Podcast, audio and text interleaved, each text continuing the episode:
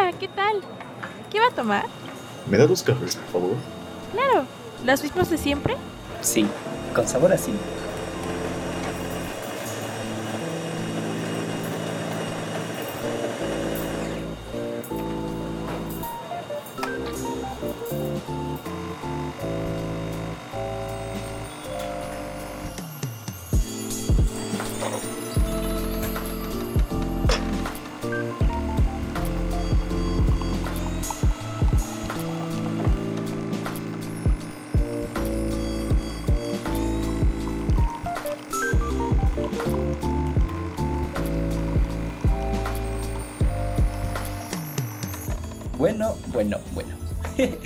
Bienvenidos otra vez, una semana más, a este bonito y suculento podcast.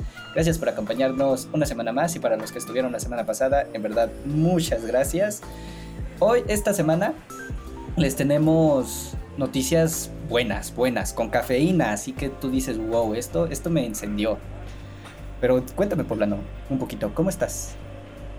¿Cómo te trató la semana? Muy bien, muy feliz porque Tuvimos bastante buena recepción por ese primer episodio y esperemos que tengamos mucha más audiencia para este segundo episodio. En verdad, como dijo Aldair, muchas gracias a todos los que nos escucharon, a quienes nos están compartiendo, eh, también a, a quienes nos, nos, están apoyando. Eh, tenemos a dos personas debajo de esta producción. Sí, a las cuales les queremos mencionar quiénes son. Sí, tenemos a este, bueno, la que nos hizo los logos es Alejandra, es una amiga también de, de la prepa y le quiero agradecer mucho por haber hecho los, los dibujitos, los logitos, los banners. Ella, ella los diseñó, entonces muchas gracias a ella. Y a, a Monse, también es una amiga igual de la prepa y nos ayudó con el guioncito de, de esta semana, porque sin ella no, no creo que hubiéramos llegado a, a, tener toda esta cantidad de noticias. Entonces muchas gracias a las dos, las quiero, son unas grandes amigas. Y pues nada, continuamos, no les vamos a pagar hasta que no tengamos dinero, lo siento. Eso, eso lo tienen que tener claro, que no, no se les va a pagar hasta que no tengamos dinero, porque somos pobres. Todavía no. Nosotros también estamos trabajando sin, sin goce de sueldo. Pero les, les pagaré con, con mi amistad.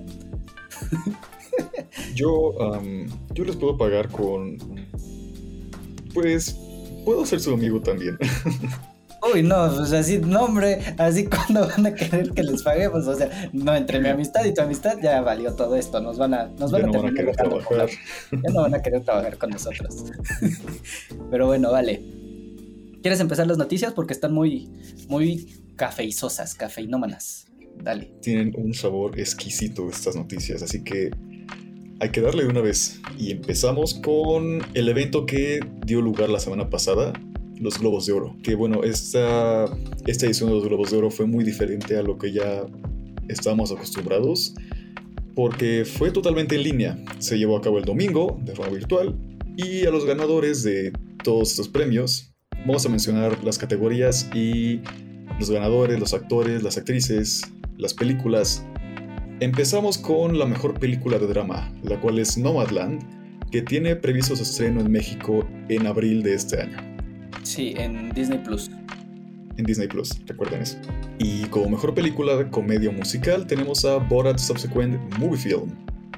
También tenemos como mejor actor de película de drama a Chadwick Boseman, que tristemente pues no pudo recibirlo por razones obvias.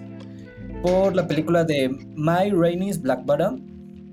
Él no lo recibió, lo recibió su esposa y Taylor Simon Ledward y dio un mensaje muy conmovedor. También como mejor actriz en una película de drama tenemos a Andra Day en The United States vs. The Bill Holiday, inglés de Cambridge. Excelente. Y como mejor actor de película de comedia musical tenemos a Sacha Baron Cohen de Borat Subsequent Movie Film. Y a mejor actriz en una película de comedia musical a Rosamund Pike en I Care a Lot. También como mejor actor de reparto en cualquier película tenemos a Daniel Kaluuya en Judas and the Black Messiahs y como mejor actriz también en cualquier película Judy Foster de en The Marutian, de Marutian. Y en mejor dirección tenemos a Chloe Zhao, Zhao, no sé si lo pronuncié adecuadamente, pero Zhao, en Nomadland. Y a mejor guion tenemos a Aaron Sorkin en The Trail of the Chicago 7. Como mejor película animada tenemos a Soul y como mejor película en idioma extranjero tenemos a Minority como idioma de Estados Unidos. O sea, que no, no, creo que no tiene ningún sentido porque es inglés, pero está bien. Está bien, Ok. ganó. Los estadounidenses saben qué hacen, así que, ok. Ok. Y en mejor score original tenemos a Trent Reznor y Atticus Ross y John Bastide de Soul, junto con mejor canción original de la película The Life Ahead, lo cual es Losi. También como mejor serie de drama tenemos a The Crown y como mejor serie de comedia tenemos a Schitt's Creek. Muy bien. Y en mejor serie limitada o película para televisión tenemos a The Queen's Gambit. Excelente serie, me faltan dos capítulos para acabarla. Ya sea poblano. Ya, ya me tardé mucho, pero estoy muy al corriente de esto. Y a mejor actor en una serie de drama tenemos a Josh O'Connor en The Crown. También como mejor actriz en una serie de drama tenemos a Emma Corrin por The Crown. The Crown tampoco la he visto, pero bueno.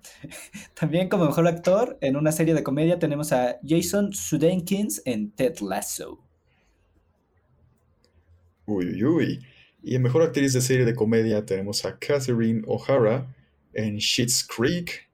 Y a mejor actor en una serie limitada o película para televisión tenemos a el increíble Mark Ruffalo en I Know This Much Is True. Y mi favorita, como mejor actriz en una serie limitada o película para televisión, tenemos a Anna Taylor Joy por Queen's Gambit. Y aquí es como de wow, porque, bueno, yo amo a Anna Taylor Joy, es una gran actriz. Y pues sí, se lo merece, se lo merece. En, en Queen's Gambit actúa de rechupete. También como mejor actor de reparto en una serie limitada o película para televisión tenemos a John Boyega por Small Axe. O sea, quiero que se note la diferencia ahí entre la intensidad que le puse cuando ganó Anna Taylor Joy y cómo ganó John Boyega. O sea, ahí está la diferencia. Para que se nota el favoritismo. Se ve el favoritismo aquí. Y no me da miedo decirlo. Y bueno, en mejor actriz de reparto en una serie limitada o película para televisión tenemos a Gillian Anderson por The Crown. Wow, The Crown ganó bastantes premios, ¿no crees? Sí, The Crown ganó muchísimos. Al igual que Queen's Gambit. O sea, The Crown y Queen's Gambit fue a lo que mejor les fue. ¿Sabes? O sea, fue como les, les fue muy bien. sí, de hecho no pues, he visto apenas- The Crown, pero por Queen's Gambit sí lo entiendo perfectamente. Ajá, o sea, yo tampoco he visto The Crown. Es. Mis papás creo que sí ya la vieron y me dijeron que está muy buena. Pero pues yo, yo no sé. No sé. Aún así, este, tengo planeada verla. Pero Queen's Gambit, o sea, mi favorita, es una gran serie. Me encantó muchísimo. Pero bueno, entre otras noticias tenemos actualizaciones de las noticias de la semana pasada. Por si lo recuerdan, la semana pasada les mencionamos que Amber Heard era estaba siendo sacada del elenco de Aquaman 2 y que supuestamente esto ya estaba siendo confirmado por varios medios de que ya la habían sacado y iba a ser reemplazada por Emilia Clarke. De todas formas, nosotros les dijimos que esto todavía era un rumor, pues no había este no había información verídica, por así decirlo, todos eran rumores. Y pues esta semana tenemos que lo anterior fue totalmente falso, o sea que Amber Heard sí sigue dentro del cast de Aquaman 2 y pues no hay planes para sacarla, ¿ok? Eh, todo esto se confirmó por medio de un escritor en The Hollywood Reporter que se llama Ryan Parker, en el cual asegura que todavía forma parte del proyecto y no existen planes para hacer movimientos en el elenco ya establecido, porque Amber Heard se sigue quedando en este estudio de DC. O sea, nos dejaron como el final de WandaVision. Quedamos así. Quedamos como estúpidos. Exacto. Ok, y en una noticia más emocionante, tenemos el regreso de Rebelde. ¡Uh! ¡Rebelde! Con más emoción, Aldair. ¿Qué no te emociona que vuelva No voy a Rebelde? gritar más por Rebelde, es toda la emoción que se merece de mí, perdóname. Ok, yo ya tampoco he visto la serie, pero para quienes sí les emocione esto, porque después de 17 años de ausencia, Rebelde vuelve y mucho más rebelde que nunca, porque Uh. estará a cargo de Netflix, quien reveló un pequeño avance y el intro del rodaje que está programado para ese primero de mayo. Sí, o sea, el, el pequeño avance es literal nada más el título con la canción de fondo. Y ya, es como de, uh, rebelde. Por eso te digo, no me voy a emocionar si estoy viendo eso. O sea, Sí, no, no entiendo cómo es que piensan que con un título animado y, la, y una canción de fondo va a generar mucho hype entre los fans. Bueno, sí, pasa, pero... sí, ¿verdad? ¿Por qué nos toman? no sé cómo lo hacen. no sé cómo lo hacen. Maldita, maldita mercadotecnia. Pero bueno. Y entre otras noticias tenemos que Emma Watson ya por fin ha decidido retirarse del medio artístico, por así decirlo. Ya por fin, ya por fin va a tomar este descanso. Que según yo recuerdo ya hace unos años ya había dicho que se iba a tomar este descanso, que yo no iba a actuar como tal.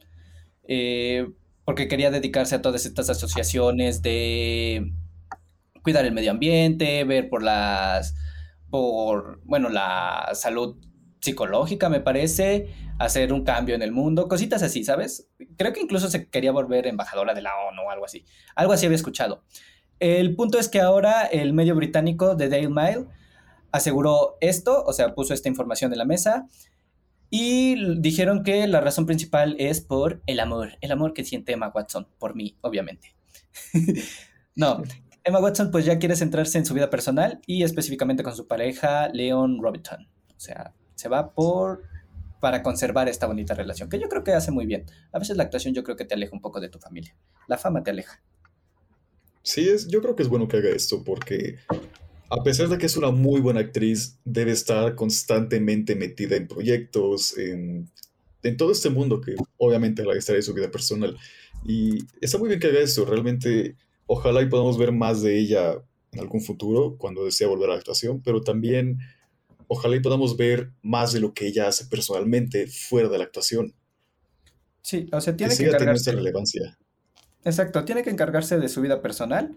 Ahorita la tiene que poner en pie y pues que esto es por tiempo indefinido, ¿sabes? O sea, puede ser que regrese, puede ser que no. Y aún así la tenemos para recordar Harry Potter y La Bella y la Bestia. Tenemos muchísimas películas que ella ha hecho. Entonces, Mujercitas, en Mujercitas a mí me gusta cómo actúa.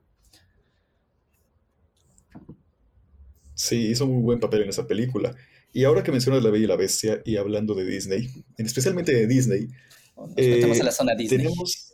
Exacto. Bienvenidos al momento Disney de este podcast. Porque el viernes pasado tuvimos el estreno de esta nueva película de Disney, Raya y el último dragón, la cual se estrenó en Disney Plus como parte de Premier Access, que es como un, un estreno antes de que se estrene oficialmente, bueno, de forma pública, por así decirlo, en la plataforma. Y también tuvimos estreno en cines. Eh, esta película fue codirigida por Don Hall, quien ya ha fungido como director en Big Hero 6, y Carlos López Estrada, que trabajó en Punto Ciego. Fue escrita por Kim Myung-jen y Adele Lim, quienes en su mayoría han escrito guiones de series de TV. Esta película cuenta con la voz en inglés de Kelly Marie Tran como Raya, y en español le presta la voz la increíble Dana Paola. ¡Uh, Dana Paola! Nuestro público la ama. Nuestro público la ama. sí. Y bueno, como dije anteriormente, se estrenó el 5 de marzo en cines en Disney Plus con un costo extra en Disney Plus como estreno anticipado de 329 pesos. Realmente se me hace un poco excesivo este precio para ver una película anticipadamente antes de que esté en la plataforma. ¿Tú, ¿tú qué piensas, Aldair? O sea, igual es lo que yo te comentaba hace rato. Igual a mí me parece un precio bastante alto para hacer solamente una película, para hacer una renta de una película, pero se entiende porque pues al final si tú vas al cine con tu familia, que pone tú que una familia la integran cuatro personas, por así decirlo, máximo, mínimo, puede hacer hasta más. Hay veces que familias integran siete, entonces tú llevas toda esa gente al cine y el precio del boleto está en 70 pesos. Entonces, chavos, hagan los cálculos más aparte súmenle lo que compras a lo mejor en palomitas y en refresco, pues sí te viene saliendo un poquito más, más caro ir al cine que comprarla por Premier Access, pero pues sí, o sea, para solteros, no, o para gente que solamente es una, sí es muy, es muy caro, es muy caro nada más para una sola persona. Exacto, para, como te dices, para los solteros es muy caro. De hecho, yo me iba a sacrificar para ver esa película y mencionar un poquito de esa película en este podcast, muy brevemente, pero no, realmente me dio mucho el codo y ya no, ya no quise Te ganó el codo, te ganó el codo. me ganó el codo, no. Gana el codo, ya no, no podía. Normal. Y bueno, tampoco me iba a arriesgar yendo al cine porque ni siquiera he visto la cartelera del, del cine en un buen tiempo, así que pues tampoco me iba a arriesgar. Y recuerden, eh, si esa película ya está en su cine más cercano y quieren ir a verla, háganlo con su propia responsabilidad, sean responsables, porque la pandemia todavía sigue y cuídense ustedes mismos y cuídense a los demás si es que llegan a ir al cine, porque recuerden que los cines son un espacio cerrado, así que mm, sigan todas las medidas, sana distancia, cubrebocas, gel antibacterial, todo, y sean responsables si es que van al cine. Sí, o sea, si ya les produce esa confianza de poder ir a una sala de cine, pues adelante háganlo, pero háganlo siempre con las medidas, cubrebocas, este, como dijo Paula, a distancia, si tienen caretas, pues usen caretas, eh, gel antibacterial, cositas así, no se lleven las manos a la cara, o sea, lo que les han venido repitiendo por ya casi un año, entonces ya se la saben, cuídense mucho. Y en otras noticias, ok, ya dejando, dejando de lado la pandemia, tenemos tenemos un nuevo clip de Godzilla vs. Kong. Y no solo eso, también nos soltaron la duración. El clip yo te diré que nada más vemos algunos helicópteros donde transportan a Kong hacia Godzilla y ahí se ve como que van a tener una pelea, o sea, la típica pelea super épica, ya sabes. Pero lo verdaderamente importante y lo que a mí me sorprendió mucho es que se reveló que la película durará nada más una hora 53 minutos, lo cual es, pues es muy corto, o sea, es es muy es muy pequeño en comparación a los blockbusters que ya se estrenan hoy en día, que duran básicamente dos horas, dos horas y media, algunos. Bueno, Endgame duró tres y la Liga de la Justicia de Snyder Cut va a durar cuatro. Entonces sí es como, es, es un tiempo muy, muy corto para todo lo que puede llegar a ser. Sí, se me hace muy corto todo ese tiempo. No sé qué tanto nos saben que mostrar, que tampoco nos saben que mostrar, pero sin duda... Eh, yo creo que con ese tiempo tan corto, probablemente veamos un final en el cual Godzilla y Kong se arreglen. Se hacen amigos, se tienen que hacer amigos. O sea, pese a que ya han dicho que no, yo creo que sí se van a terminar haciendo amigos y van a hacer que su mamá sea. Mi mamá se llama Marta Sila. Y la mía Marta Kong. Oh. por Dios! Oh, por Dios. Y nos besamos bajo el agua, como el póster de oh, sí, la forma del agua. Oh, vaya. Ojalá que no pase eso. Si pasa eso, va a ser como de, oh, rayos. Oh, diablos. Me voy a decepcionar muchísimo. es como de, maldita sea, Warner, ¿cómo viste hacer? Diablos, otra vez no. Pero bueno. Eh, y volviendo a la sección de Disney, después de, de esa interrupción de Warner, Disney se ha empeñado en realizar remakes live action de sus filmes clásicos. Y tenemos muy buenos casos como El libro de la selva, La bella y la bestia y Aladdin películas que tuvieron una buena recepción en taquilla y las críticas también, pero, sin embargo, han tenido sus tropiezos, como por ejemplo Maléfica, El Rey León, que en lo personal no voy a hablar tan a fondo de esa película, pero... Y causa conflicto. sí, me causa mucho conflicto esa película, porque si dicen que es un live action, es, es una película animada solo en CGI, ¿no? Y una animación muy realista, pero ok, como quieran decirle. Es lo mismo, pero más barato. Lo mismo, pero más barato. y su próxima más reciente, Mulan. Ah, que en lo personal no me gustó. Sí, o sea, es lo que te iba a decir. Ya sé que a ti no te gustó, pero a mí, a mí sí me gustó. A mí sí me gustó Mulan. Tiene, sé que tiene sus cositas que a muchos les van a disgustar, como por ejemplo que no apareciera mucho o las canciones originales, pero como yo te lo decía, o sea, se tiene que entender que Mulan la Mulan animada fue un éxito para el público occidental, pero para el público oriental resultó totalmente un insulto a su cultura, por así decirlo. Que hicieran al dragón así, súper chistoso y así, porque allá los dragones le tienen muchísimo, muchísimo respeto. Entonces, pues, que esto pasara y quisieran Mulan un poquito más apegada al público que pues ahora te está generando más taquilla, yo creo que está súper bien. Yo lo veo sí, de hecho tiene, tiene muy buenos momentos la película y tiene otros momentos donde las cosas no fluyen tan bien o de plano es como, ah, ¿por qué Disney? Pero bueno, eh, eso ya es opinión de cada quien.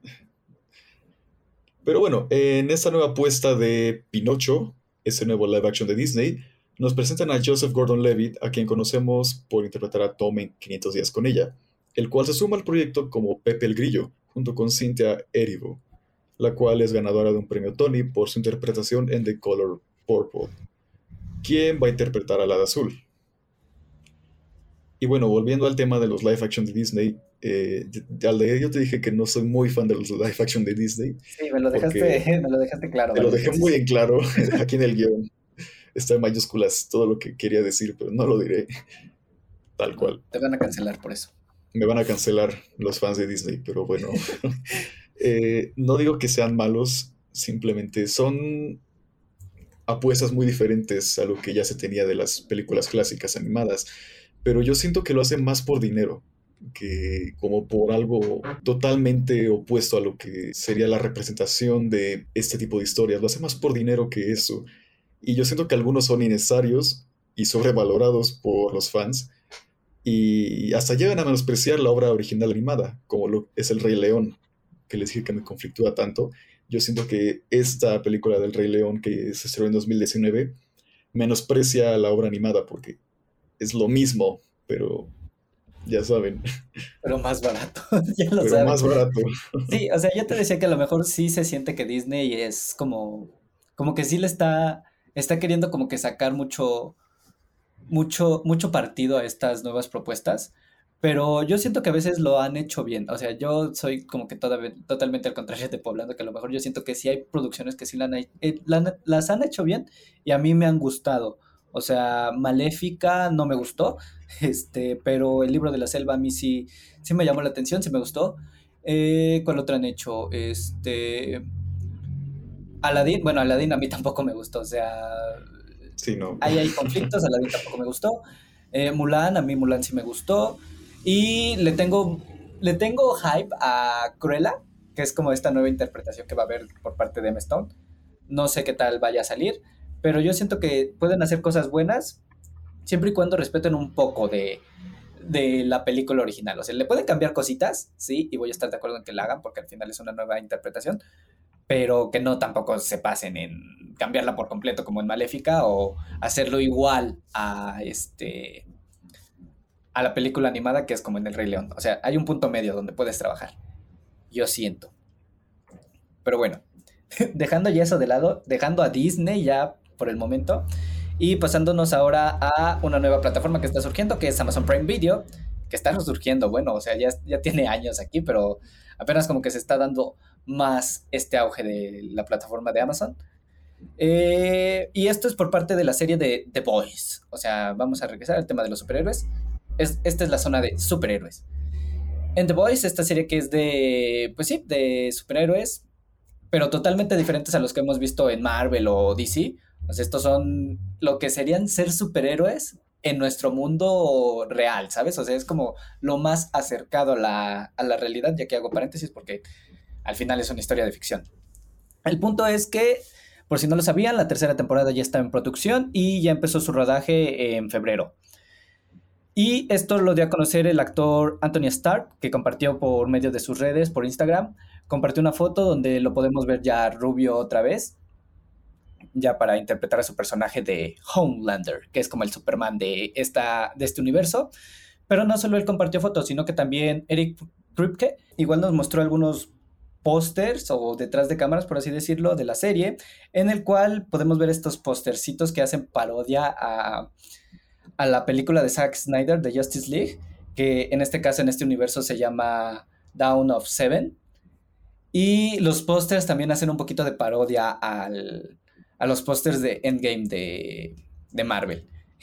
Entonces, nada más se los queremos mostrar. Es una nota súper super corta y para aquellos que no hayan visto la serie de The Boys, aún están a tiempo para ponerse al corriente con las dos temporadas que tienen disponibles en Amazon Prime. Incluyéndome a mí, así que no spoilers, por favor. No, o sea, no te voy a spoiler porque es una gran serie, es una buena serie, entonces la tienes que ver. Sí, eso me han dicho. Y sí, sí la he querido ver, pero no, no me he dado el tiempo de verla. Así que después de esto, y como me dices que estoy muy a tiempo de verla, yo creo que la próxima semana empezaré a verla y te voy diciendo qué tal.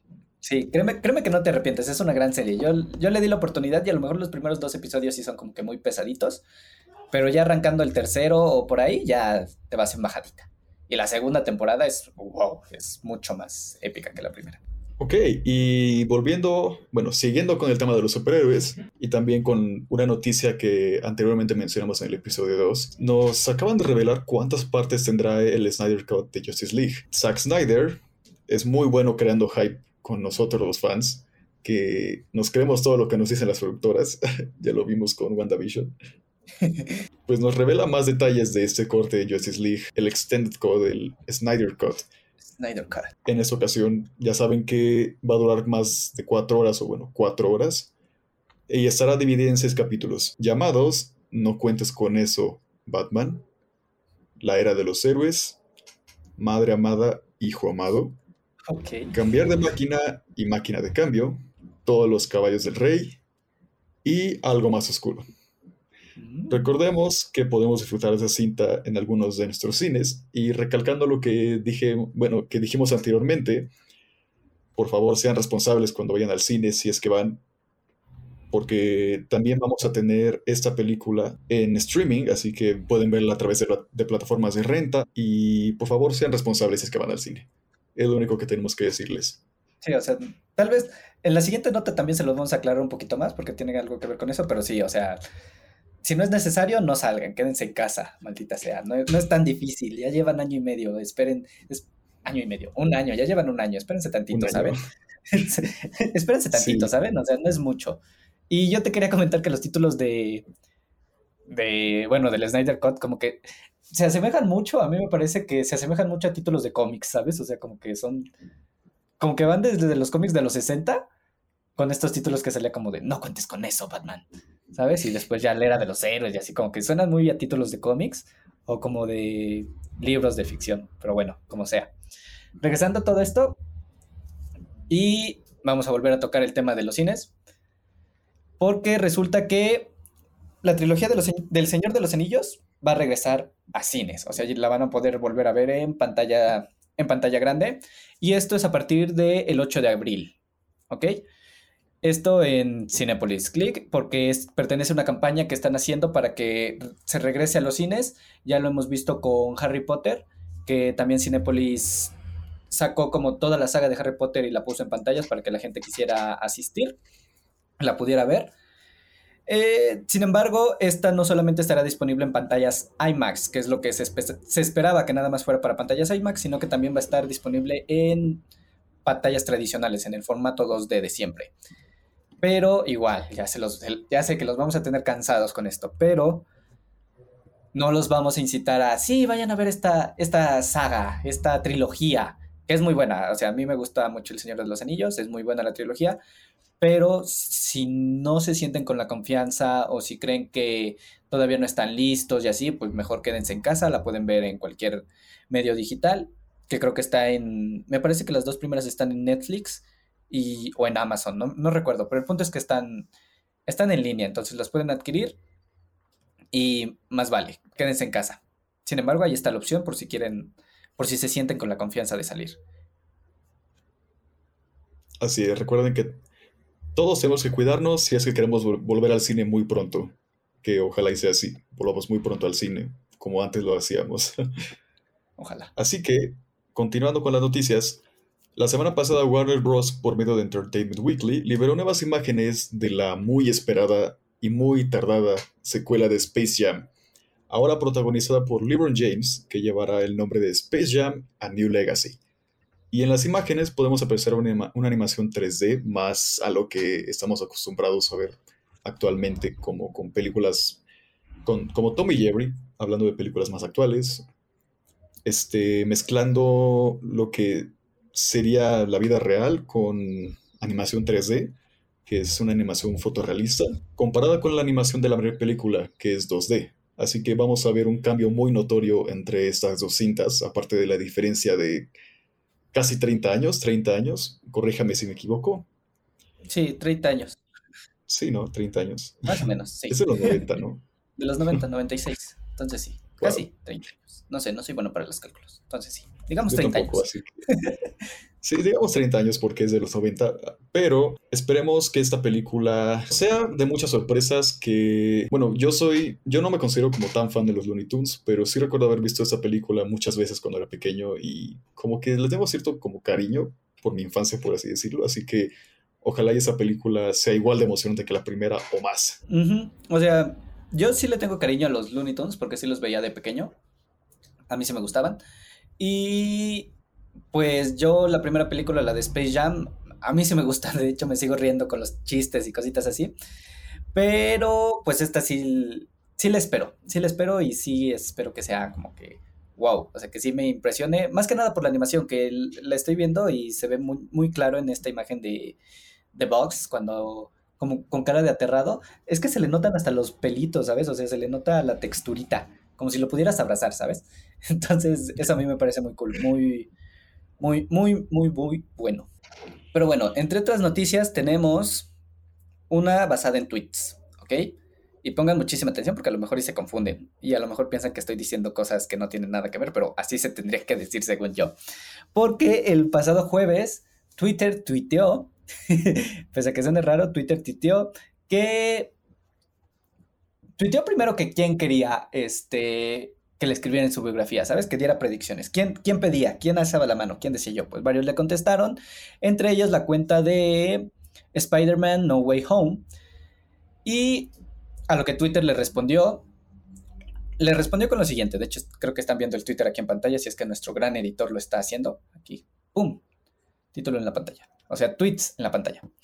Bueno, Twitter le contestó a, a esta cuenta, le puso que Spider-Man No Way Home tendrá como protagonistas a Tom Holland, Zendaya, Jacob Balton, Tobey Maguire y Andrew Garfield, y que estará disponible en cines en esta para estas navidades. Bueno, este tweet soltó muchas este, especulaciones porque ya muchos decían como de, no, ya lo están confirmando, ya están diciendo que ahora sí vamos a tener a los dos Spider-Man anteriores, etcétera, etcétera, etcétera. Nosotros les queremos decir que no tomen esta información como ya oficial hasta que no se confirme por un medio, porque ya lo hemos visto y de hecho lo vimos con WandaVision, no porque Wikipedia o algún medio de información te esté diciendo que este actor va a aparecer como cameo en alguna serie o película de superhéroes o cualquier otro tipo de cinta que se vaya a realizar no significa que vaya a aparecer 100%, no es como 100% asegurado. Y más cuando se manejan como rumores, ¿sabes? Para que eso es para que no se les creen muchísimas expectativas y después se vayan enojados a sus casas como de, no, es que me decepcionaron. No, no, no, para que no hagan berrinches. Mejor mantengan sus expectativas lo más bajo y ya después los impresionan con mucho más. Sí, justo como lo que pasó con WandaVision, no vamos a hacer spoilers del final de esta serie, pero yo creo que los fans este, teorizamos bastante sobre lo que iba a ser el final y al final nos, nos decepcionó un poco, pero esto fue culpa de las expectativas que creamos. Así que en caso de que se aparezca Tobey Maguire y Andrew Garfield, no hay que esperar de que sea tal cual sus personajes como Peter Parker o bueno, Spider-Man, ellos dos, ¿no? No sé, Marvel juega con nosotros de la peor manera posible, así que no hay que esperar nada. Sí. sí. sí, porque es, bueno, es literal eso, o sea, yo, yo le decía a Poblano que a lo mejor puede ser que sí aparezcan, pero puede ser que hasta aparezcan como otros personajes o que incluso sea su aparición tan pequeña como la aparición de Spider-Man en Civil War, ¿saben? O sea, no va a ser como que, wow, van a pelear al lado y van a vencer a todos. Puede ser que no. O puede ser que sí, quién sabe. Capaz si nos, nos sorprenden. ¿Spider-Verse confirmado? no, no creo, porque es por parte de Twitter, entonces lo dudo mucho. Pero está Tal vez sea una broma, y si no, pues veremos este diciembre que se estrena Spider-Man No Way Home. Ajá, y esperemos que ya la podamos ver en cine si es que todo esto ya bajó. Y en el caso de que no, pues ni modo. Qué triste es la vida. La veremos en Disney Plus. La veremos en Disney Plus. Muy alto como el de Raya. y nos enojaremos, pero pues a lo mejor sí será una película por la cual sí pagaremos ese precio. Tal vez sí. Por esta sí lo pago. por esta sí. Pero bueno, creo que eso es todo de la semana, ¿no? Es todo lo que tenemos preparado como noticias bonitas. Sí, creo que sí. Em, ya tuvimos que mencionar todo lo que teníamos que decir. ya están em, informados. Así que están muy informados por otra semana más. Así que esperen a que llegue esa otra semana con más noticias, que ojalá sean igual de emocionantes que las de esta semana o hasta más. Así que vamos a pasar a la siguiente sección, la cual va a ser nuestra plática especial de la película que eligió Aldair esta semana. Sí, hoy me tocó a mí elegir. Me tocó. La semana anterior elegimos, como era el primer episodio, elegimos los dos. Eh, y a partir de ahora nos vamos a ir una y una. Entonces la siguiente semana la eligió Poblano, no les vamos a decir cuál es. Y esta semana me tocó a mí elegir y vamos a hablar de A Quiet Place. ¿Ok? Entonces eh, les vamos a leer un poquito la ficha técnica, ¿vale? Ok. Tenemos que la productora es Platina Dance, que eh, se encargó de hacer La Purga, La Ouija y Sunday Night Productions de Hollars. Esa no la he visto, o sea, solamente conozco La Purga y La Ouija. La Ouija, sí, son como las más populares de esa, de esa productora, creo yo. Y el estudio que la realizó es Paramount Pictures, que también son conocidos por realizar Actividad Paranormal y más recientemente Sonic. Transformers, creo que igual lo hizo Paramount. ¿no? Ajá, también Transformers. muchas de esas. bueno, muchísimas películas, o sea, Paramount es como muy conocida. También como director tenemos a John Krasinski, que me parece que actúa en The Hollars. Ok, y como escritores tenemos a Scott Beck, a Brian Woods. Esos dos escribieron la película The Hunt, que desconozco qué película sea. Tenemos a John Krasinski, también fungió como escritor, al igual que en la dirección, y como actor también. Y la historia fue escrita por Brian Woods y Scott Beck. Uh, tenemos, tenemos muy buenas. También como cinefotógrafo tenemos a Charlotte Bruns Christensen, que ha trabajado en Frances y The Gear of the Train. The Gear on the Train. Así es. Y el montaje estuvo a cargo de Christopher Telefsen, el cual participó en Moneyball y Joy. Y como compositor tenemos a Marco Beltrami. Marco Beltrami, perdónenos. Esta es la parte donde se muestra nuestro amplio bagaje cultural en la pronunciación. Nuestro inglés de Cambridge. Bueno, Marco. Que no son japoneses. Lo bueno es que no son japoneses. Ahora imagínate cuando lleguemos a hablar de. Sería peor eso. La japonesa que tenemos planeado también hablar de una película japonesa, pero no les vamos a decir cuándo ni cuál va a ser. Pero bueno, llegará su momento. El punto es que Marco Beltrami también participó en Yo Robot o iRobot y Guerra Mundial Z. Entonces él es compositor. Y bueno, el reparto está constituido por Emily Blunt, uh. John Krasinski, uh, eh, Millicent Simmons, uh, Noah Jupe, creo que se pronuncia así, Kate Woodward.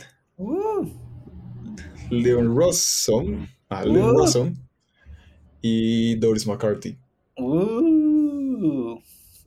Así que, después de tanta emoción, ¿qué tal si empezamos a hablar de esa película? Porque tenemos mucho que decir de esa película. Ok, primero, primero lo primero, ¿ya la habías visto? No te voy a mentir, no la vi hasta el momento que tú me dijiste, vamos a hablar de esa película en, este podcast. Hasta que ya te dije, vamos a hablar de esto. Hasta que tú me dijiste, la vi. ok, bueno, en mi caso yo sí la había visto, la fui a ver en, por mi cumpleaños cuando salió y la fui a ver al cine. Entonces, para aquellos que ya la hayan visto, saben que es una experiencia completamente diferente verla en el cine a verla hoy en mi casa que la vi. Entonces, sí, me quedé como de wow la primera vez que la vi me, impresionó muchísimo y la segunda pues igual, quedé muy, muy impresionado. De hecho yo también porque al principio de la película yo creí que algo estaba mal con mi computadora, bueno, este, que tenía el volumen muy bajo porque no escuchaba nada. Sí, literal. Eso pasa, eso pasa seguido. Yo igual cuando entré a la sala, la primera vez que la vi, a la sala de cine, dije como de, ah, chinga, ¿a poco esta es la película? Es que no se escucha. y ya después fue como de, ah, ok, eso tiene sentido. ah, con que por esto no se escucha, ¿eh? Me quisieron ver la cara de inútil. Pero sí, sí me confundí muchísimo. La primera vez, ya la segunda ya obviamente dije, pues obviamente no se escucha.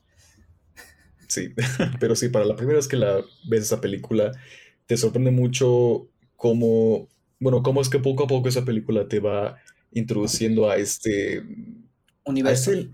A a este universo y a esta peculiar forma de, de narrar. Pues, narrar la película, ¿no? Sí, o sea, no, digamos que es tan peculiar, porque no es como la primera película que lo hace, digo, el cine nació mudo, entonces, sí. pues sí se entiende que lo hayan hecho así. Sin embargo, me parece que actualmente, pues, el ocupar este tipo de, de técnica, que literal no hablan, nada más hablan por medio de las señas, pues y producir miedo a partir del silencio es, es muy, muy interesante, ¿vale? Aún no desmembraremos como que todo eso porque va un poquito más adelante. Antes queremos hablar un poquito de de qué va la película. Para esto, Poblano, tú que la, ya la viste, ¿puedes decirnos un poquito de qué va? Ok, bueno, en esa película se nos presenta un mundo, por así decirlo, posapocalíptico, en el cual la gente se comunica por mediante, bueno, se comunica por medio del lenguaje de señas. Porque están esas criaturas, las cuales pueden percibir, bueno, ven a través del sonido. Así que, por esa razón, los humanos que quedan en el planeta, o bueno, por lo menos en el lugar donde se nos presenta la película, no pueden hablar y su forma de comunicarse es por medio del lenguaje de señas. Y bueno, esa película básicamente es de esta familia que vive en este mundo posapocalíptico intentando sobrevivir por su cuenta, rodeado de esas criaturas que lo único que es, están haciendo es acechar, que acechan a cualquier ser vivo que llegue a hacer un ruido que pueda provocarlos para cualquier que ruido en maten, ¿no? general. O sea, Sí. sí, es, es básicamente este mundo posapocalíptico, como tú lo dijiste, en el cual, pues, te digo, a lo mejor te corregiría un poco en el parte... Ay, perdón. Ah, voy, otra vez. Digo, es este mundo pos- posapocalíptico y a lo mejor te corregiría un poco en la parte donde dices que todos los humanos se, comunican por lenguaje de señas, porque en realidad no vemos a otro tipo de personas, nada más los vemos a ellos. Y de hecho que ellos se comuniquen por el lenguaje de señas, yo no me di cuenta la primera vez, pero ya otra vez que la volví a ver, ellos se comunican por lenguaje de señas porque la, su hija no escucha. Entonces Sí, ellos cierto. saben, Ajá. entonces ellos saben el lenguaje de señas, por eso es que se comunican así entre ellos. Yo creo que a lo mejor otra persona que no lo sepa, pues sí sería un problema, a lo mejor escribiendo o algo así, pero ellos se comunican así porque pues su hija, su hija no escuchaba en un principio y pues ahora lo hacen de esa forma. Y de hecho, después el que la hija no escuche va a venir siendo como lo que detonará todo el desenlace del final, o sea, todo este punto climático donde termina la película. El punto es que sí, o sea, no habla básicamente de todo el mundo porque no vemos todo el mundo como tal, nada más vemos a esta familia sobreviviendo, e incluso podría decir que vemos este instinto paternal, ¿vale? De lo que es ser padre como tal, que de hecho Emily Blunt lo dice en un punto donde dice, si ellos no pueden proteger a sus hijos, entonces ¿quiénes son? ¿Sabes? Entonces, ¿qué es lo que pueden hacer si no pueden siquiera proteger a sus hijos? Entonces, creo que es ahí donde viene todo ese peso de la película, ¿vale? ¿Qué hacer si no puedes proteger a la persona que más quieres en este? Y de hecho, en eso se basa el principio de la película. Así que, por si no lo mencionamos antes, creo que no lo mencionamos. Spoilers. Así que si no lo han visto, pues Ah, sí, deberíamos de poner un, un Sí. sonidito de spoilers aquí. De- una advertencia, porque vamos a hablar con spoilers en toda el- de toda la película. Sí, o sea, si en no Kung Panda. Ajá. O sea, en Kung Fu Panda no lo hicimos porque pues dimos por hecho que ya muchos la habían visto, pero a Quiet Place puede ser que no la hayan visto, entonces vayan a verla y luego si quieren regresen. O vean primero esto y luego ya vayan a verla, como quieran. Es igual, son libres de hacerlo. Ajá, como quieran. Solo les advertimos que vamos a hablar con spoilers. Así que aquí empiezan los spoilers. Spoiler alert. Vale, empieza. Eh, ¿Qué te pareció? Sí. Me gustó bastante cómo se ejecuta todo este lenguaje de, bueno, como tú dices, volver como a los principios del cine, donde básicamente la película se nos narra a través de lo que es la imagen Ajá, y donde el sonido también juega muy, una parte muy elemental de la película, porque la banda sonora es lo que, bueno, la mezcla sonora, el soundtrack de la película, es lo que nos lleva junto con la narrativa visual, ¿no? A generar esta tensión. No es que la película sea muda 100%, ¿sabes?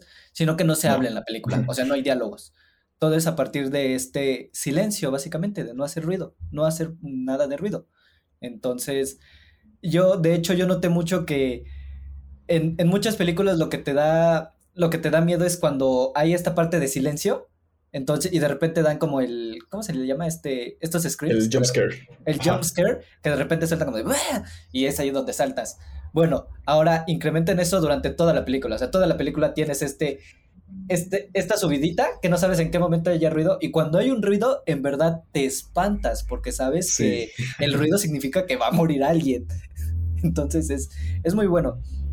Y a mí me gusta mucho la parte de cuando Emily Blunt está dando a luz en la, en la, este, en la tina de baño.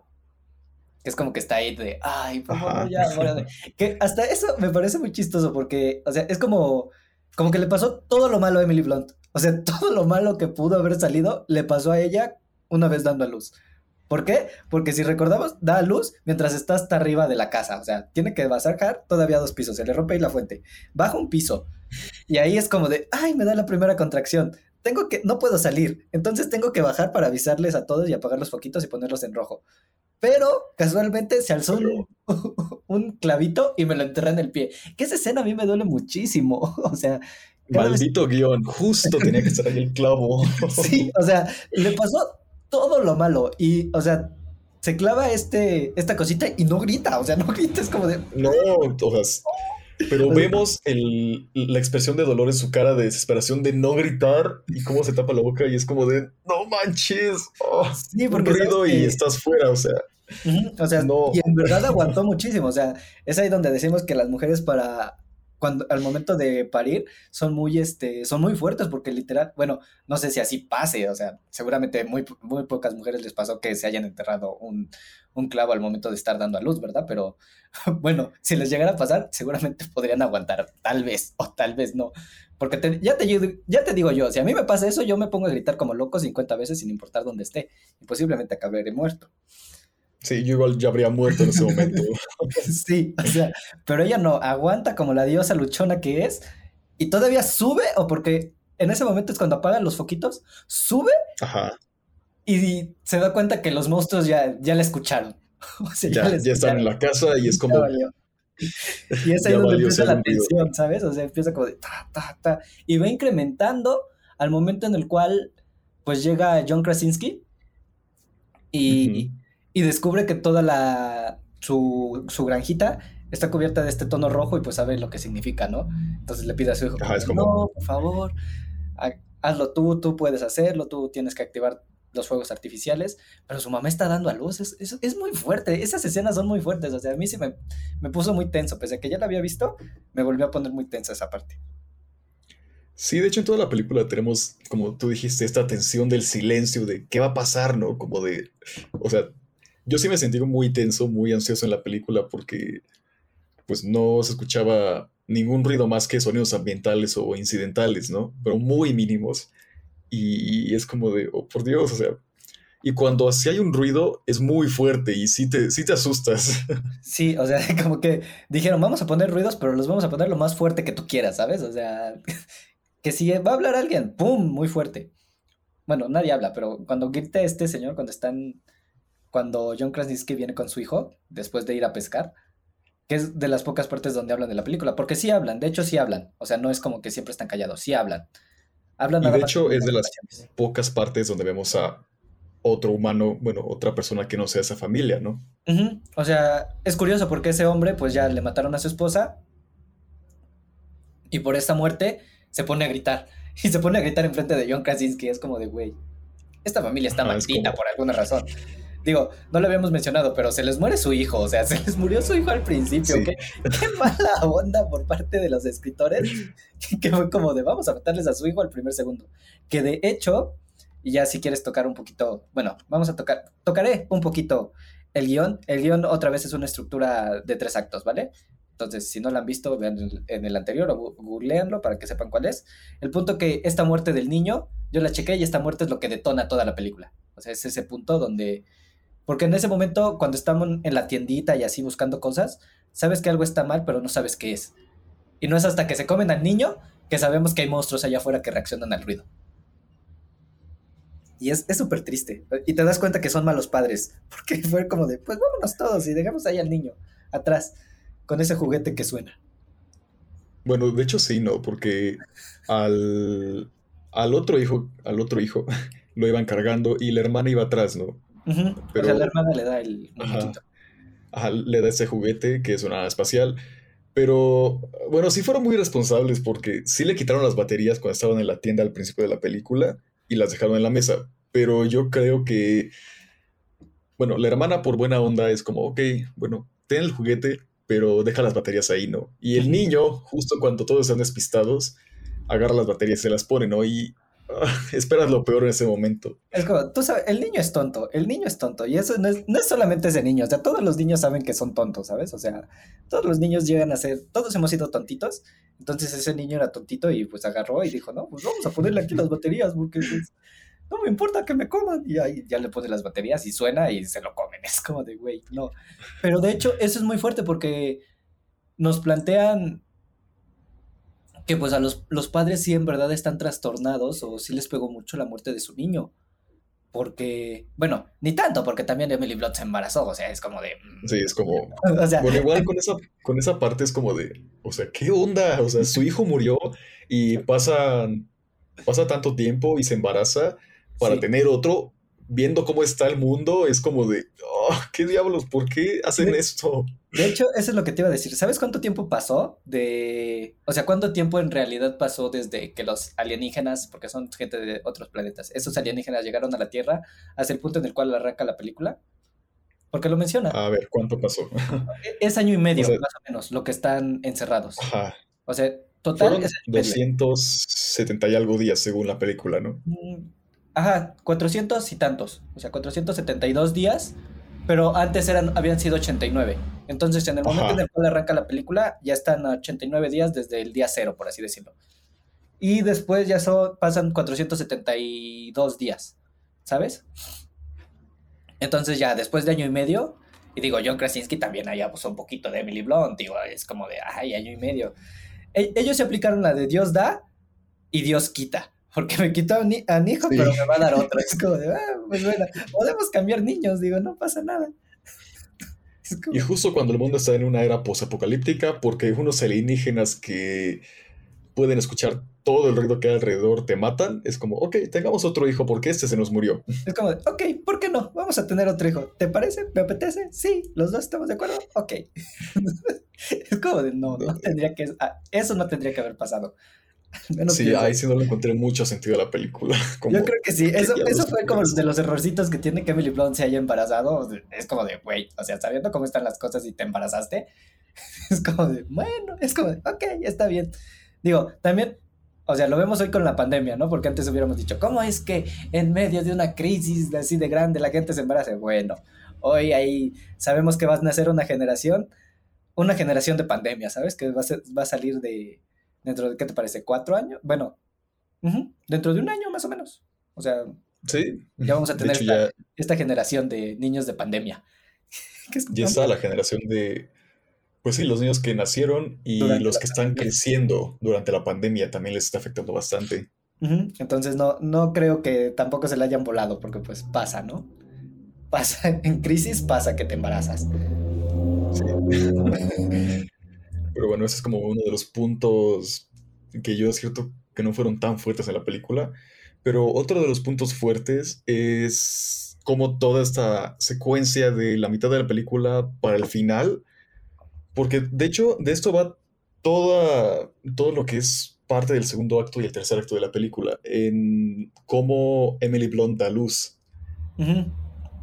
Básicamente todo el segundo acto, todo el segundo acto es Emily Blunt, o sea, los preparativos de Emily Blunt para que dé a luz. O sea, cuando el padre se va, me parece que a partir de ahí empieza el segundo acto, o un poquito antes, cuando el padre se va con su hijo a pescar y vemos todo este preparativo de que Emily Blunt, pues ya, todo lo que ya habíamos mencionado, ese me parece que es el segundo acto. Y el tercero ya es la pelea final, después de la muerte, ¿te, te, te apetece mencionarla? Te voy a dejar a ti que la menciones. ¿Quién muere? ¿Quién muere? Todavía no llegamos a eso, todavía no llegamos a eso, pero Ah, muere alguien muy importante. y es como de, no, ¿por Sí. qué? No puede ser. De hecho, sí está muy trágica esa muerte. Yo sí me quedé como que no manches. A mí sí me duele, me duele muchísimo Eh, esa muerte. Sí. Pero bueno, todavía no la toquemos para la gente, para que se quede ese hype allá arriba. Ajá, de ese hype de, oh por Dios, ¿quién va a morir? Pero bueno, em, de hecho, justo como lo mencionas, al momento de que el padre y el hijo se van a pescar, es cuando también la hija, como un acto de rebeldía, al momento de que el padre no la deje ir con ella, ella también escapa dejando a su madre va. sola. Se va. Se va. Es como de, no, pues no me quieres contigo, me voy. Es como, ah. Me voy. Dejo a mi madre embarazada que justamente por pura casualidad va a dar a luz cuando me voy. Es que por Y le eso te digo, todo eso cuando me voy. a Emily Blunt le fue muy mal en ese embarazo. O sea, el peor embarazo, el embarazo de Emily Blunt en A Quiet Place. ¿Por qué? Le pasó todo lo malo. Todo lo que pudo haber salido mal, le salió mal. Y es que hasta después, desde que nace el niño, se le inunda donde lo tienen guardado para que no haga ruido. O sea, se le inunda todo. Ajá. Te digo que Emily Blunt, la peor persona con suerte en esa película. Como que dijeron, ¿a quién Sí. le vamos a hacer la vida miserable? A Emily Blunt, sí, abuelita. Por lo menos vivió al final, ¿no? Ah, sí, por lo menos salió viva. Sí, por lo menos salió viva. Ya tenemos un personaje descartado de los que- del que va a morir al final. Sí, o sea, no es Emily Blunt. No, Salud. no son tan crueles. No. Gracias. Pero am, sí tenemos esta como secuencia donde sí es mucha tensión. Es que es como, es un ambiente muy tenso desde el momento que ella baja, se, se le entierra el clavo en el pie, que es como, oh, por Dios. y prenden las luces. Y justamente cuando el padre y el hijo vuelven a su casa, ven las luces en rojo, todo en rojo, y, está, y es cuando se dan cuenta que algo está mal. Y van directo hacia la casa, pero los monstruos ya están ahí, ¿no? Sí. O sea, sí. Y es es- que- ajá. o sea, es que esto también es lo interesante que, pues nunca te explican, o sea, y es lo que mencionaban en en algunas reseñas que vi, que leí después, que en realidad no necesitas que te expliquen, como en otras películas, el origen de estos monstruos, ¿sabes? Porque a lo mejor lo que hubieran hecho otras películas es explicarte, no, pues estos monstruos vienen de un planeta llamado Quantum 0567 y vinieron aquí a la Tierra porque buscan comida, entonces, ¿sabes? O sea, te hubieran planteado como que todo esto y ya después te hubieran soltado a los monstruos. Y en esta Como en película Beer Box, no, ¿no? Ajá, como en Beer Box. Y aquí en esta película no te lo muestran. O sea, es como que.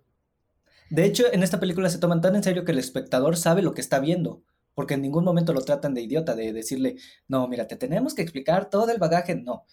Tú das tus conclusiones tú solo porque estás viendo la película. Nadie te está diciendo o te están dando el, el, el backstory de todas las historias. Sí, de hecho, esto va con una frase muy buena que me acabo de acordar de un maestro que nos dijo en primer semestre y segundo semestre. eh, llega tarde y vete temprano. Y es justo lo que esta película hace.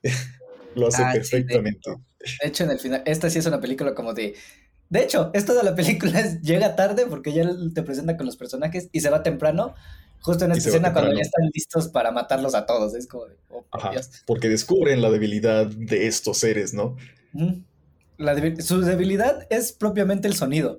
O sea, que, no es tan. O sea, uno dirá, ay, el sonido. No mames, ¿cómo va a ser el sonido su debilidad? Pero no, chavos, porque, o sea, se sabe que todo organismo vivo, por así decirlo, si le das mucho de lo cual él bebe o de lo cual él come o disfruta, al final se muere. Un ejemplo son los humanos. Si les das mucho oxígeno a las personas, mueren por, por envenenamiento de oxígeno. Entonces no es, no es jalado que esta- estos animales o estos aliens se mueran por... No mueran, sino se vuelvan más débiles entre más ruido les des o cierta onda en específico.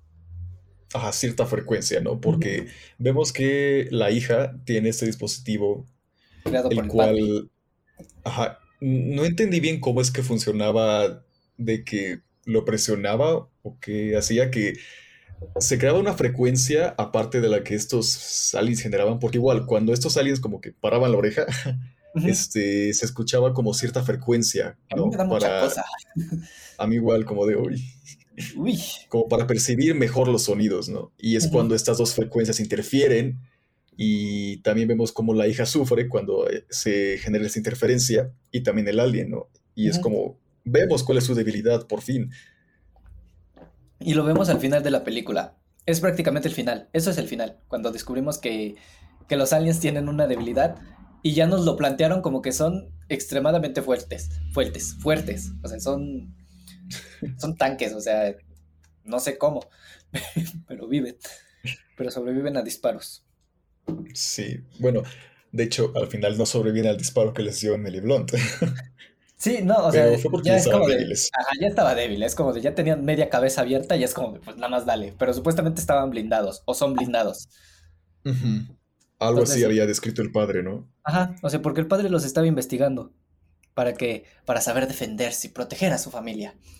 Y bueno, ¿ya, ya vas a decir que se murió, sí o no? O lo digo yo. Ya casi, ya casi llegamos, ya casi llegamos. Quiero mencionar, quiero mencionar un poco antes de lo que decías de los humanos, que tengo una teoría un poco loca. Yo siento que ya no hay más humanos, aparte de los que vimos, o bueno, por lo menos no creo que estén dispersos, sino yo siento No que los humanos que quedan están, ajá, no cerca de ellos, yo siento que están en un área específica donde pueden estar seguros, ¿no? Porque vemos a través de la película que el padre intenta comunicarse con, bueno, con más personas, o bueno, con Con otros bases, sectores. supongo. Ajá. Ah, con otros sectores a través de radio, pero no funciona. Ujú, Lo hace a través de clave Morse, porque pues es la única en la cual los- tampoco les, se les va a poner a hablar, ¿sabes? Porque igual, por alguna razón los monstruos igual escuchan eso, entonces lo hace a partir de clave Morse. Y pues sí, parece que está buscando otras cosas. Es que no sé si sepas, pero va a haber una segunda parte. Sí, sí, sí vi. O sea, va a haber Sí una segunda el año parte. pasado, ¿no? Ajá, supuestamente iba a salir el año pasado, pero pues ya por el tema de la pandemia la fueron recorriendo. El punto es que a lo mejor en esa segunda parte sí nos iban a explicar un poco el backstory de los personajes y qué pasaba después. ¿Sabes? O sea, como dónde buscaban más humanos y cositas así, qué hacían después ya para salirse. Entonces, A mí sí no me gustaría que me explicaran quiénes son estos monstruos, estas criaturas y de dónde vienen, ¿no? Porque yo creo que le quitarían como este misterio, e- e- este encanto que se genera por el misterio de quiénes son, de dónde vienen, ¿no? Yo espero que no lo expliquen tan a fondo como que salgan con alguna jalada, sino como que sigan con la historia que, que ya se planteó, pero que exploren un poco más este mundo que ya está pues dominado, ¿no? Por esas criaturas. Mm, a lo mejor veríamos los primeros cinco días del ataque, o los primeros dos días, o cómo es que llegaron a esa granja. Yo qué sé, Ajá, a lo tal mejor vez eso. algún otro tipo de preparativo. Yo qué sé, tenían mucho backstory para cortar, pero sí estoy de acuerdo que no tendrían que mostrar a los el origen de los aliens, de dónde vienen y por qué son así. No, no, no.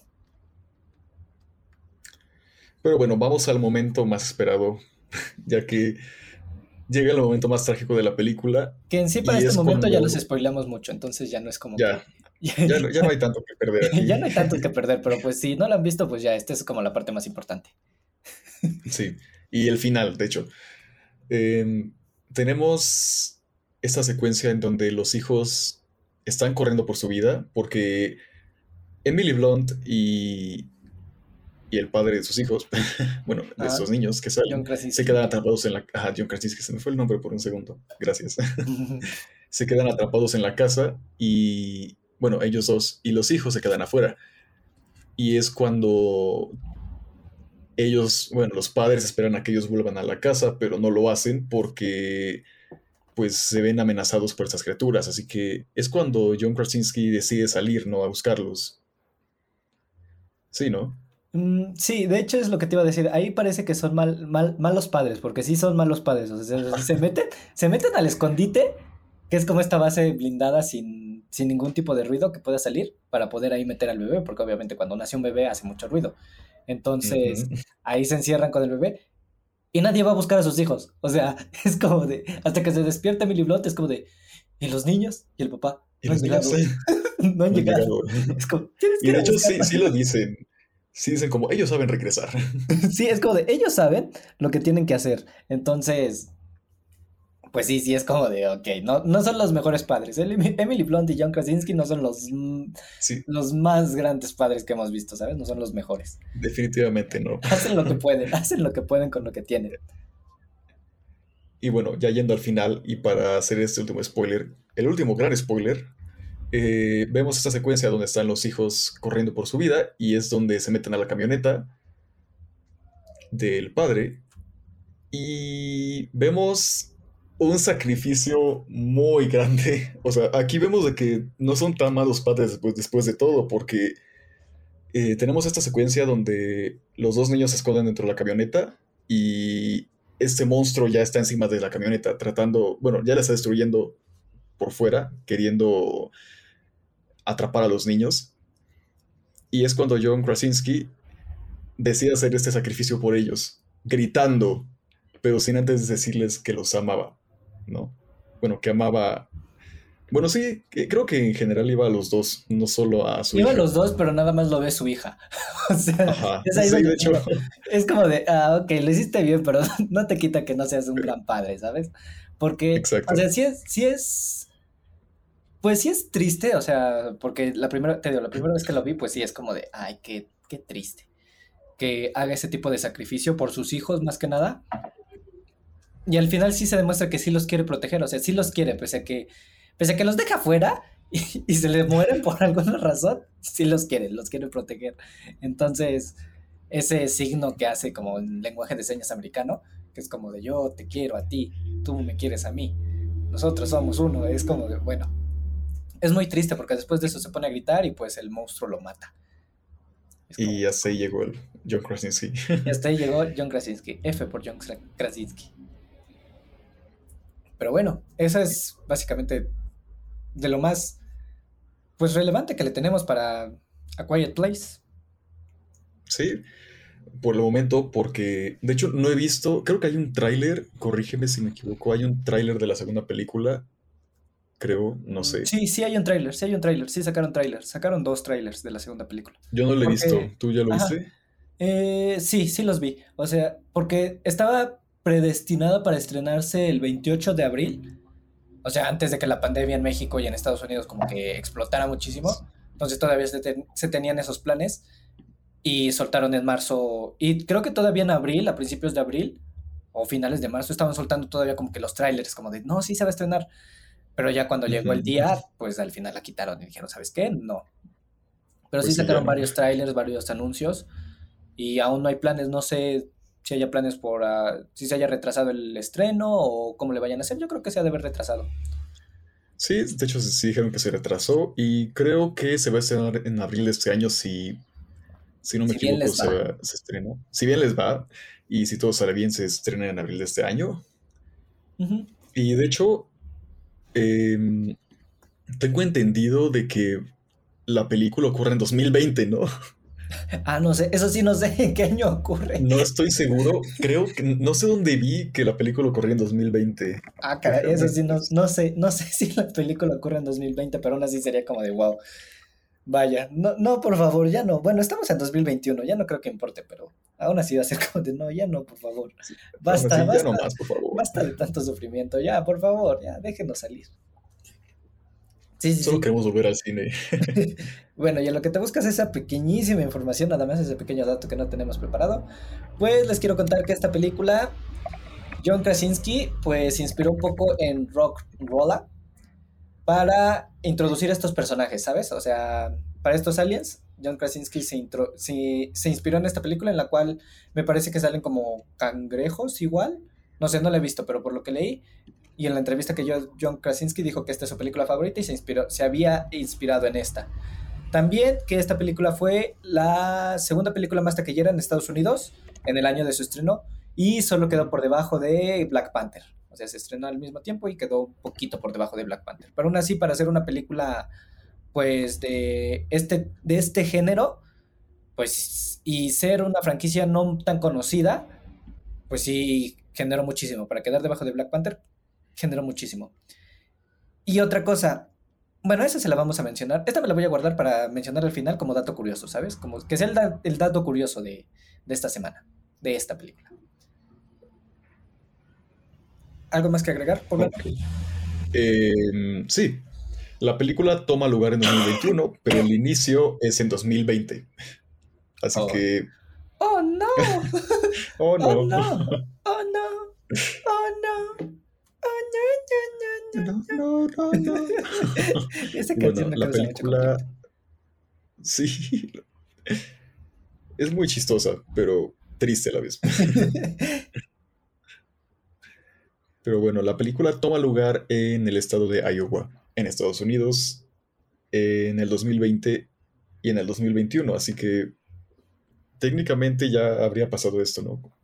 Técnicamente estamos en el año en el cual va a pasar todo esto. Entonces les pedimos a todos que se queden en sus casas porque va a haber aliens que los van a estar comiendo por culpa del sonido. Entonces no hagan ruido, por favor cállense y también si tuitean cosas feas o cosas en contra de los demás, también igual se los comen los aliens. Sí, sean amables con, los, sean amables con todos.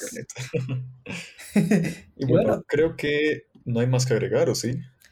Pues no, o sea, pues es que creo que ya mencionamos todo lo que pudo haber sido. Ahora no nos fuimos tanto a lo técnico, porque pues sí tiene sus cositas, te digo, fuera del guion que está escrito en estructura de tres actos, la parte del sonido y el dato curioso que sí también tiene que ver un poquito con lo técnico, pero creo que ya sería todo. Sí, creo que sí. Sería todo por um, esta semana. Entonces, pues sí. a ver, entonces ya les menciono el dato curioso de esta semana antes de despedirnos. Adelante. Y es que el dato curioso de esta película es que, no sé si lo sabían, pero esta película, o ya muy pocas películas son filmadas en 35 milímetros, que es la película como tal, o sea, la celulosa. De hecho, de ahí viene el nombre película. Entonces, muy pocas cintas ya son filmadas en este tipo de formato. Pero esta en específico fue filmada en 35 milímetros. Fue filmada en celuloide. Lo cual, pues, ya después al convertirla en digital, no sé cómo la viste, pero aún mi ojo, mi ojo aún no está tan entrenado como para diferenciar un poquito entre el digital y el 35. Ese que va a haber muchos que van a decir, ay, no, es que se identifica por no sé qué. Bueno, puede ser que sí. Ah, yo todavía no estoy tan entrenado para eso porque seguramente la sala de cine cuando la fui a ver era digital. Entonces, pues sí, ahí está. Pero fue filmada en 35, que es, es, es muy impresionante porque hoy en día ya no se filman películas en este formato. Son muy pocas. Tarantino es uno de los pocos que ya filma en este. Y, y de hecho, el, año pasado tuvimos una película nominada a los Oscars que también fue filmada en, en 35 milímetros. No sé si la recuerdes, El Faro. Ah, El Faro. No, El Faro fue filmada en 16, me parece. ¿En serio? Ok. Ah, ¿Cuál fue la de 35? no sé. Espera. Si no era el faro, era esta otra de guerra de. 1917. Ah, Ajá, sí, ¿no? fue, esa fue, fue, en 75, me parece, porque es IMAX. Oh, no, quedamos como estúpidos aquí. No la tiene entonces. Quedé así. Pero sí hay películas, sí hay películas que se filman todavía en celuloide. Me pare... No sé si El Faro fue filmada en, en 16 o en 35, porque. No, es en 35, porque tiene un formato de exhibición diferente, que es el 4, 4 a 1 que es como el formato de cine viejito. Pero bueno, ahí está. Eh, están ahí los datos. Ya si alguien nos quiere corregir, que sea muy amante del cine y, y sepa más que nosotros al parecer, y nos quiera dejar... Adelante, nos quiera hágalo. estúpidos, pues sí, hágalo, mencionen en los comentarios, díganos, son unos pendejos, y ya lo escriben. Y después bloqueamos su cuenta y para que ya no nos puedan seguir y nos sigan echando hate. Solo bueno. Ese dislike que veamos en este capítulo va a ser de esa persona que, que va a decir, no, esto está muy mal, esta, esa eh". película no fue, no fue filmada así. va, a llegar la gente que nos va a decir como de, no, es que no saben de cine. O sea, imagínate que en algún punto tengamos, yo que sé, un millón de seguidores y van a empezar, van a sacar este, este, este fragmento y van a decir, mírenlos, no saben hablar de cine, son unos malditos, no entienden la diferencia de 35 a 16 es como de, ok, cálmense, no es para tanto, apenas estamos, estamos aprendiendo, por favor. Sí lo entendemos, pero... pero ahí vamos. ahí vamos. ahí vamos. Ahí vamos. Y bueno, eso sería todo. De mi parte es todo. También de la mía. Esperemos que les haya gustado este episodio. Recuerden seguirnos en todas las redes sociales que estarán en la descripción del video. Y también denle like, comenten si es que tienen algo que comentar. Y si tienen algo negativo que comentar, mejor ahorren sus comentarios, por favor. o coméntenlos, los vamos a leer con mucho amor y les contestaremos. Los queremos mucho. Yo igual a ti te Con mucho amor. Con mucho amor. Siempre repartiendo amor a todo el mundo. Pues sí, suscríbanse, activen la campanita. Y pues ya, creo que sería todo. Sí, creo que sí. Nos escuchamos la próxima semana. Y. Sean felices, chicos. Sean felices, chicos. Yo creo que esto ya va a ser tradición de decir la frase de Omar. Sí. Ya se quedó. Ojalá y no nos demande. esa queda donde cortas, ¿no? Ajá, es aquí donde corto. Sean felices, chicos. Nos vemos la otra semana.